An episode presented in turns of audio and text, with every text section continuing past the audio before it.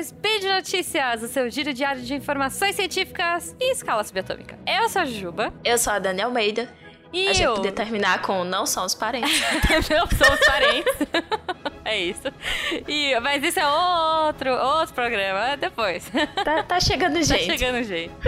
E hoje, dia 6 Gaia do calendário Decátria, ou dia 24 do 6 no calendário gregoriano, a gente vai falar sobre psicopatologias e cultura pop. Olha aí. Roda a vinheta. Uhul! Speed Notícias.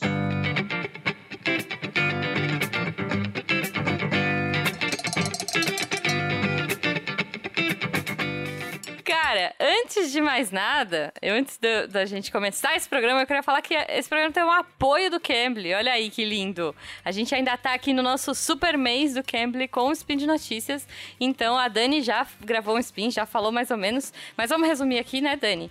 O Cambly basicamente é uma plataforma que conecta alunos que querem aprender e alunos de qualquer nível de inglês a professores que querem te ensinar. Professores esses que estão em vários países, em vários fusos e com vários sotaques diferentes. Então, se você quiser aprender um British, se você quiser aprender um, sei lá, americano ou um... Ou se você já é fluente e quer entender melhor algum outro sotaque, Exato. que tá com alguma dificuldade, né? Às vezes a pessoa já manja, mas tá com a dificuldade de entender um sotaque específico. Exato. Então você pode ir lá e treinar com um professor nativo daquele sotaque. Uhum. E é muito divertido, assim. Eu vou falar que eu, eu já fiz algumas aulas e eu já testei, assim, professores é, ingleses, americanos, canadenses, australianos. Austrália é bem difícil, mas tem e é legal. E eu acho que mais bacana é isso, Dani, é você fazer uma aula de acordo com o que você precisa, né? Então, por exemplo, eu queria melhorar a minha conversação. Então, eu fui lá e falei: Ó, oh, professor, eu quero melhorar isso. Numa outra aula, eu falei: Não, eu tenho um problema de gramática que é esse aqui específico. E aí, ele me ajudou só naquele problema específico. Então, o bacana é que você pode preparar o seu aprendizado de acordo com o que você quiser, né? Então, isso eu acho muito bacana. E Dani, como as pessoas fazem se elas quiserem fazer uma aulinha teste, que nem eu fiz aí? Elas usam o nosso cupomzinho, Spin de Notícias. Olha só, muito bom. Então e você... ele tá aqui embaixo, tá? Então, se isso. você tá ouvindo pelo site ou pelo seu agregador, você olha lá na postagem, tá o linkzinho, Exatamente. né? Tanto pro, pro Cambly quanto para o nosso cupom. Sim, e aí você vai lá e escuta o Spin de Notícias. Mas se você estiver no carro, se você estiver em outro lugar, enfim, você não deveria, você deveria estar em casa, mas se você não estiver ouvindo isso com facilidade ao agregador, você entra lá no site do Cambly, cambly.com, C-A-M-B-L-Y.com, e usa o nosso código Spin de Notícias para ganhar uma aulinha teste, certo? E depois você vem aqui e conta pra gente o que, que você achou. Dani, mas agora a gente vai pro episódio. Cara, que foi um episódio que surgiu de um jeito inusitado, né? Porque eu tava com saudade de falar de psicologia, porque tava, os meus últimos spins foram de design. E aí eu falei, não, quero falar de psicologia, mas eu quero fugir um pouquinho do tema da pandemia. Eu acho que eu tô começando a, a estudar psicopatologias. E veja você, o que, que a gente faz numa quarentena? A gente arranja pra nossa cabeça, a gente vai assistir novela. Por que, que a gente faz isso? Não sei. Porque é bom. É. Por que, é que a gente faz isso? Porque é bom, porque diverte. É. Porque a gente quer se preocupar com a vida dos outros. É, mas é mais ou menos, né, mais ou menos, assim, eu tava comentando que eu tenho um problema de, de longevidade, eu acho que a novela é muito grande, eu já enjoei, já meio que larguei no meio, que eu tava assistindo Caminho das Índias Arebaba. Mas, no meio do, do caminho das Índias aí, eu comecei a ver que foi uma novela muito focada em questões mentais. E eu achei muito bacana, e aí chamei a Dani, e a gente super curtiu a, a ideia. Uh, e se vocês gostarem desse formato, inclusive a gente quer trazer uma psicopatologia pop. Olha só, fazer um, um spin fixo. né, Dani? O DSM da cultura pop. É isso, DSM. Pra quem não sabe, o DSM é o Manual Diagnóstico e Estatístico dos Transtornos Mentais. Exatamente. Então, se você curtir esse programa, você comenta aqui no post e, claro, comenta lá com a gente nas redes sociais pra gente saber que a gente vai repetir. E eu acho que a gente vai, porque vai ser divertido. Uh, mas vamos lá, Dani. Então, assim, primeira coisa, para quem não assistiu a novela, gente, é um dramalhão, tem uma moça que quer casar com outra. Isso não importa, tá? Isso aí é. é a trama principal é irrelevante. É, até porque a gente não vai falar dos protagonistas. Poderíamos falar sobre eles? Poderíamos. Poderíamos. Tem muita coisa interessante. Tem. Porém, o núcleo o núcleo adicional dessa novela, o núcleo coadjuvante, Sim. roubou a cena completamente, porque é o DSM purinho exatamente, ali. Exatamente, O né? núcleo do Rio, porque tem o núcleo da Índia e o núcleo do Rio de Janeiro, tratou um tema muito bacana que foi a esquizofrenia. Então, Isso. assim, eles mostraram, o que eu achei legal foi que eles mostraram em dois uh, aspectos dois diferentes, né? Dois né? contextos, exato. Porque você tem o esquizofrênico que tá ali numa condição super rica, o cara que vai. que, que a família tem todas as condições de, de cuidar dele e ela não quer e não aceita, né? E você tem o, a família mais humilde que faz de tudo para tratar o personagem. E que não entende muito bem o que, é que acontece, né? Exato. E aí os personagens entender, são o né? Ademir, né? que é o do núcleo pobre da novela, digamos assim, uhum. e o Tarso, que é do núcleo rico. Isso. E aí, é, acho que antes da gente até começar a falar algumas problemáticas, é interessante a gente colocar o que é esquizofrenia. Né? Exato. Né? é, o esquizofrênico, ao longo do tempo, é, a descrição dele bate muito com aquela descrição que a gente tem do louco clássico, uhum. né? Que é a pessoa que sai correndo nua na rua, é aquela pessoa que fala sozinha, ouve que ouve vozes, coisas, é. né? É, o, o, o, estereótipo que, que, a, que o senso comum criou da pessoa com problema mental é o estereótipo da pessoa com esquizofrenia. Uhum. Mas a esquizofrenia ela não é só isso, né? Ela é um transtorno mental de origem precoce. Geralmente os sintomas eles é, se apresentam na adolescência e no começo da fase adulta, né, ali entre os 15 e os 25 anos. Uhum. É muito raro que se desenvolva depois de, de, desse período, até mesmo antes, mas pode acontecer. Uhum. E é um transtorno que ele tem bases genéticas muito fortes. Então, a chance de, de você ter esquizofrenia quando você já tem algum parente, principalmente de primeiro grau, com esquizofrenia é muito alta. Uhum. E aí junta-se os fatores, os fatores genéticos com fatores também ambientais e sociais, né? a, a própria pressão do Sim. ambiente que a gente pode favorecer. Novela, né? Isso pode favorecer a manifestação dos sintomas. E aí a gente vai ter os sintomas positivos e os sintomas negativos. Os sintomas positivos é aquilo que é acrescentado, ou seja, ver coisas que não estão naquele ambiente, uhum. ouvir coisas que não estão naquele ambiente, sentir coisas, né? Tem gente que tem é, é, alucinações táteis. Uhum. Então Nossa. ela pode sentir coisas caminhando nela quando não estão. Né? E tem os sintomas negativos, que é aquilo que é meio que retirado da pessoa, suprimido dela. Uhum. Então ela vai ficando cada vez mais isolada socialmente, ela vai ficando o que a gente chama de embotada afetivamente, né? Ela vai se voltando para dentro do próprio mundinho uhum. a, de uma forma que ela perde um pouco da capacidade de se relacionar com o mundo exterior. Que ela fica presa dentro do, do próprio raciocínio dela né? Depois que ela começa a ter alucinações e delírios e todas, e todas aquelas ideias né, de perseguição que são muito comuns.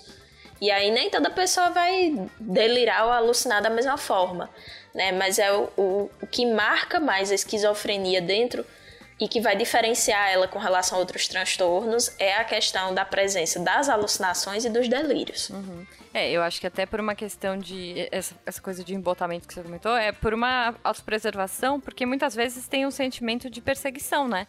Você pode ver os dois personagens na novela, tanto o Ademir quanto o Tarso, eles sentem que estão sendo perseguidos, eles querem se esconder dentro de casa, eles tentam tampar porta, janela, é, o, o Tarso ainda começa a ter alucinações é, visuais, como você comentou, né? Ele começa a não se ver parte de si. Ele começa a olhar o braço e falar: esse braço aqui não é meu, meu rosto tá diferente, né? É, é... Isso. E é muito, do... assim, é, é, é muito esquisito você pensar porque ele, em teoria, no começo da novela, é uma pessoa normal, vai, entre mil uhum. aspas, porque quem não é normal e quem é nos dias de hoje, né, na vida.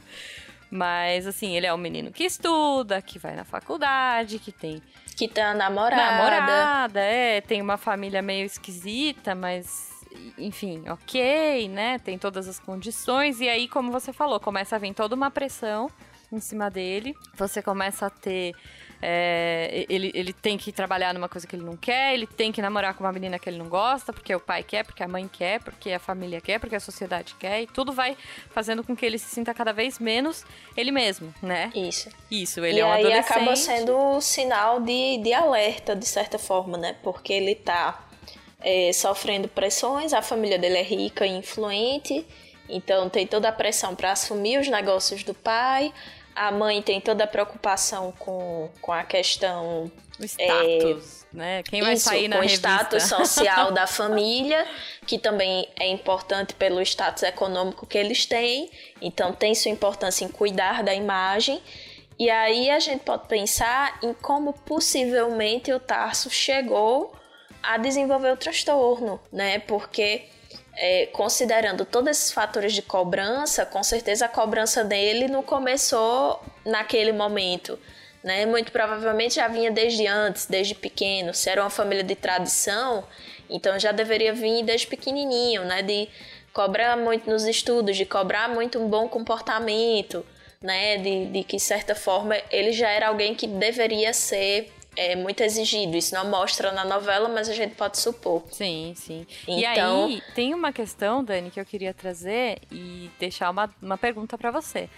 Quando ele começa a manifestar os sintomas, quando ele tem os surtos fortes, né? Assim, é, no começo ele fica se olhando no espelho, se acha esquisito e tal, e aí ele começa a ter surtos piores. Do, desse tipo de sair na rua que nem um maluco, de, de arrancar é, gravata, jogar a bolsa fora, andar no meio dos carros. Tem um momento que ele tá com um sentimento de perseguição, ele pega pedra e começa a jogar nas pessoas na rua, achando que elas estão é, xingando ele ou estão atrás dele, perseguindo, enfim. E aí a família, o que, que ela faz? ela super é, acha, acha ela, ela, rejeita essa possibilidade dele estar doente. Isso aí é, deve ser alguma coisa de menino, deve ser alguma coisa que, enfim, eles tentam de todas as maneiras abafar essa situação, até pelo status da família, e eles não aceitam a internação, não aceitam um tratamento para isso. E aí eu queria saber se ele fosse, porque a história do menino na novela, se vocês quiserem assistir, fica a dica aí, mas assim só vai piorando. E aí é isso. E se a família ajudar desde o começo, Dani? Então, dentro da esquizofrenia a gente tem esse problema porque você não consegue até você identificar que o problema era esquizofrenia, o paciente ele roda muito o serviço de saúde e ele demora muito a acessar o serviço de saúde. Porque assim, é, existem os sintomas positivos e os negativos que eu falei, e os negativos aparecem primeiro do que os positivos.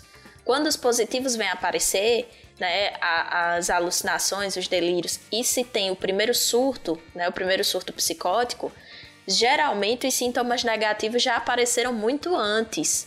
Então a pessoa já apresentava sintomas, só que não batia com o problema. Se você for pensar da data de início dos sintomas, o, o, os adolescentes e os jovens muitas vezes são fechados no próprio mundinho deles mesmo, né? Não conversam com muita gente, às vezes conversam só com aquele grupinho. Então, geralmente, quando os familiares resolvem procurar o serviço de saúde, a pessoa já teve o primeiro surto psicótico. Então, é importante procurar, ao primeiro sinal né, de qualquer coisa, procurar logo o serviço de saúde e deixar claro que assim, a pessoa com esquizofrenia ela pode ter uma vida normal, como qualquer outra pessoa. Ela não vai ficar em surto o tempo inteiro, certo? É, os surtos eles são momentâneos, né? Então a pessoa vai ter momentos que ela vai estar tá bem e vai ter momentos que ela vai estar tá em surto. E esse surto dura, é, pode durar de alguns minutos a algumas horas, em casos mais graves, alguns dias, mas é raro. E depois Até passa. se ela estiver medicada, né? Se ela tiver com um acompanhamento. Isso. Isso tende a diminuir, né? É, e são pessoas que estão em risco, né? A gente associa muito a esquizofrenia ao comportamento violento, né? Você falou muito bem de, do, do Tarso jogando pedras uhum. contra as outras pessoas, achando que é, essas pessoas eram inimigas dele, mas na maior parte dos casos, as pessoas com esquizofrenia elas são mais vítimas de violência do que praticam violência. Uhum. E geralmente Porque é elas estão né? extremamente né? vulneráveis ali. Isso. Sim. Elas estão muito vulneráveis, né? Então ela tá vendo coisas que não estão naquele ambiente, mas o, o, cérebro dela, se você for mapear o cérebro dela naquela hora, você vai ver que tá tudo acesinho ali, como se realmente tivesse algo. A ativação é a mesma. Então, e, e você dizer, olha, não tem nada aqui, não vai adiantar, gente. Ela tá vendo, ela tá ouvindo. E isso pode até prejudicar, porque pode fazer com que ela veja você como um aliado do, dos inimigos dela, se ela tiver um delírio de perseguição. É, na novela mostra exemplo. bem, né? A clínica que, que tem na novela, tem um psiquiatra lá, e, a, sei lá, tem um estagiário. Aí a pessoa fala assim: Não, olha ali o gato, o gato vai me bater. Aí o estagiário: Olha, doutor, ele tá falando, mas não tem gato ali. Ah, tem sim, você não tá vendo o gato ali? Ó, ele tá vendo o gato. Então, se ele tá vendo, a gente tem que assumir que tá. E que para ele Exato. o gato tá ali. Então é, você tem que trabalhar com essa hipótese, né? Então... Até porque naquele momento a pessoa não tem é, pleno uso da sua capacidade mental para conseguir distinguir que o gato não tá ali, né? Nesse exemplo do gato. Talvez depois, com acompanhamento, né? Mais lá na frente do tratamento, ela já consiga perceber e já consiga discriminar quando ela está próxima de um surto, né? Quando ela não tá tem um exemplo do, do filme Uma Mente Brilhante, né? Que o cara começa a perguntar. Quando ele começa a ver alguma coisa, ele pergunta: Isso tá aqui mesmo? ele pergunta para as é, pessoas do é. lado dele. Porque ele começou a identificar alguns sinais. Sim. Então, isso é um, um, sinal de um tratamento bem sucedido até, né? Mas, Lógico certeza. que nem todo mundo vai reagir ao tratamento da mesma forma. Uhum. E assim, e o tratamento mais eficaz continua sendo com a pessoa inserida na sociedade. Gente, tá todo mundo de quarentena agora e tá todo mundo pensando, meu Deus, como é ruim ficar trancafiado em casa. Sim. Já nossa. pensou você ficar trancafiado no hospital? Pois é, foi uma das minhas aulas. Eu acho que eu comentei com alguém isso, que a minha professora falou. Ela falou assim: gente, se situação manicomial funcionasse, a gente não estaria enlouquecendo dentro de casa, né? Ela falou assim: a prova mais é, clara de que a gente não deve, né? Tem todo um movimento antimanicomial aí acontecendo. Eu moro, gente, numa cidade muito próxima de um manicômio gigante que agora eles conseguiram desmantelar, né? Então, Isso. e assim, algumas pessoas que estavam internadas lá vieram para um residencial terapêutico daqui da cidade. E a gente foi visitar, a gente fez um trabalho super bacana lá. E assim, é, outra coisa que eu acho interessante de falar na novela é o preconceito. Porque tem muitas pessoas que têm medo, falam assim: ah, não, ele é louco, eu tenho medo, que horror. E, e, cara, é isso. Eles mostram pessoas reais na novela, né? Dando os depoimentos. Na clínica, eles levam. É, na clínica fictícia, eles levaram pessoas reais para dar os seus depoimentos. Então, são artistas, tem uma banda lá de. de Isso. É, assim, tem muita coisa. E é o que a Dani falou: existe vida pós-surto, é, né? Isso é bem interessante da gente reiterar. E, e assim, se você tiver a oportunidade de, de um dia é, conhecer ou, no mínimo, em, estudar um pouco sobre residenciais terapêuticos, né? Que foi uma coisa que foi adotada depois do movimento antimanicomial, que eu acho que o movimento antimanicomial daria um outro spin. Com certeza. Já vamos puxar. Inclusive, inclusive leiam o livro da Daniela Arbex, né? O, o Holocausto Ai, Brasileiro. Dói muito, é muito difícil. É, é muito difícil a leitura, mas ao é mesmo muito. tempo tempo, é um livro muito importante para você entender é, como é que a gente tem tanto preconceito com pessoas em sofrimento mental e como é danoso você aprisionar como uma estratégia de tratamento, uhum. né? Então, com certeza. e quando a gente fala da esquizofrenia, esse é um dos transtornos que mais sofre ainda com a lógica manicomial, uhum. né? De querer prender, de querer internar Sim. Não é porque a pessoa está em surto que ela vai precisar de internação. Geralmente a internação acontece quando o surto é grave, quando a pessoa representa um risco para ela mesma uhum. e para os outros. Né? Então existem situações muito específicas que vão requerer internamento, não são todas. Sim. E o mais importante é ter um, um, tratamento com a pessoa inserida na sociedade. Com certeza. Porque a gente só aprende a lidar com a coisa lidando com ela, não é, é, ignorando a, esse, a existência dela. Então a gente só vai aprender a lidar como sociedade com transtornos mentais quando a gente passar a conviver com eles, né? Conviver com pessoas que é, estão convivendo com eles. Cara, o Spin é muito curto, é muito pouco tempo. Infelizmente, a gente não conseguiu falar de na, quase nenhum personagem dos, da lista que a gente tinha dessa novela. Uma delas é super interessante, que é uma psicopata. Uh, mas, enfim, se vocês curtiram esse formato, vocês comentem aqui. A gente volta, né, Dani? A gente volta para comentar. É, às vezes até com mais exemplos dessa mesma novela. Com e aí depois certeza. a gente passa para outra, e filmes, sim, e séries, sim. e mil coisas. Tem comentem aí o que, é que vocês acharam. É, comentem aí. Gente, então por hoje é só. Eu lembro que esse podcast só é possível de acontecer por conta do seu apoio no nosso patronato através do PicPay Padrim e Patreon. E é isso, gente. Um abraço, né, Dani? Isso aí, tchau. Até. Ah, esqueci! Não, Dani, esqueci. Antes da Oi, gente ir embora, eu vou deixar uma sugestão pra galera que é jogar o jogo Hellblade. Você conhece esse jogo? Não. É um jogo muito Não interessante para que você se sinta numa persona... na pele de uma personagem esquizofrênica. Hellblade é a história de uma menina, Senua, que ela, é... ela tem esquizofrenia e ela está numa jornada para tentar recuperar a alma do namorado dela que morreu. Ela tá indo até o inferno, Hela, enfim, é cultura nórdica. É um, é um jogo que se passa numa cultura nórdica.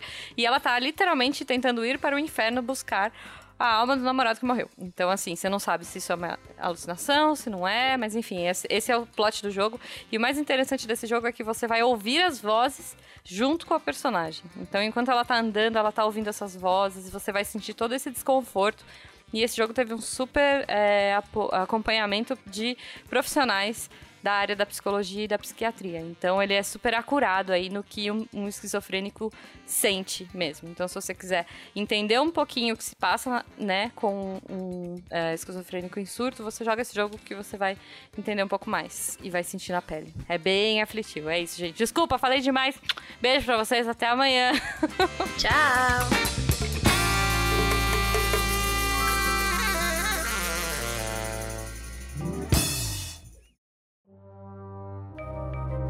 Este programa foi produzido por Mentes Deviantes. deviante.com.br.